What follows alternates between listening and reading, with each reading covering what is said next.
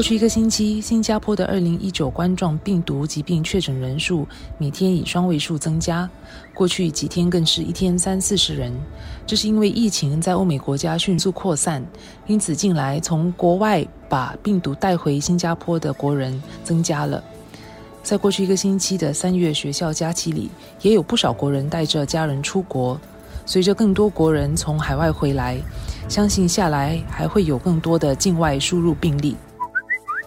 政府也在上个星期推出了一个新的手机应用，是由新加坡科技局和卫生部合作，在八个星期内开发的一个应用。这是能够帮助当局追踪同确诊冠病病患者有过密切接触的人呢。呃，即便是病患自己没有办法完全回忆想起自己的行踪，这个 App 就能够帮当局追踪跟他有过密切接触的人。这个相信是新加坡的一个创举哦。嗯，这个名为“合力追踪”，也就是 Trace Together 的新手机应用呢，是通过手机之间互相发送的短程蓝牙，就 Bluetooth 信号，记录使用者在过去二十一天曾经近距离接触的人士，包括陌生人。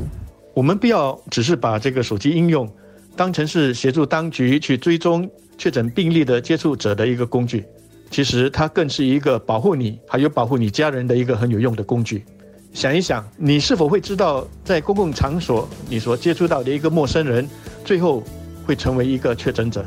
这个手机应用的好处就是，即使你完全不认识他，他也不认识你，但是通过蓝牙的信号，手机会知道你们曾经在一个地方近距离的接触过一段时间，那当局就可以早一点找到你，并且通知你，你就可以早一点的被隔离。如果万一你也被感染了，你能够早一点去求医。你也能够早一点跟你的家人隔离，你和你的家人的安全就更有保障了。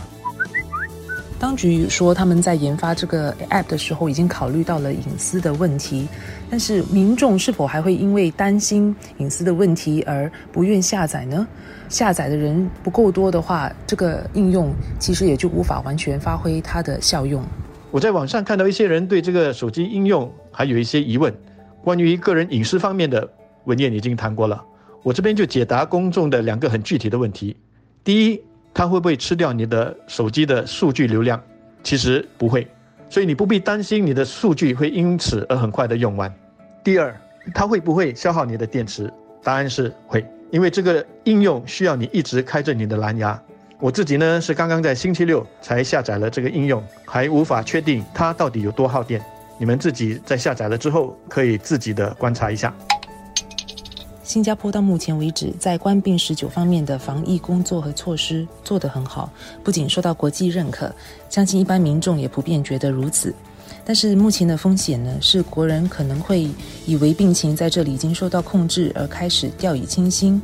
而实际上，这场战役还没有结束，最近又新增了境外输入的病例，已经显示了国外疫情的发展会影响到我国。我们没有办法控制其他国家疫情的发展。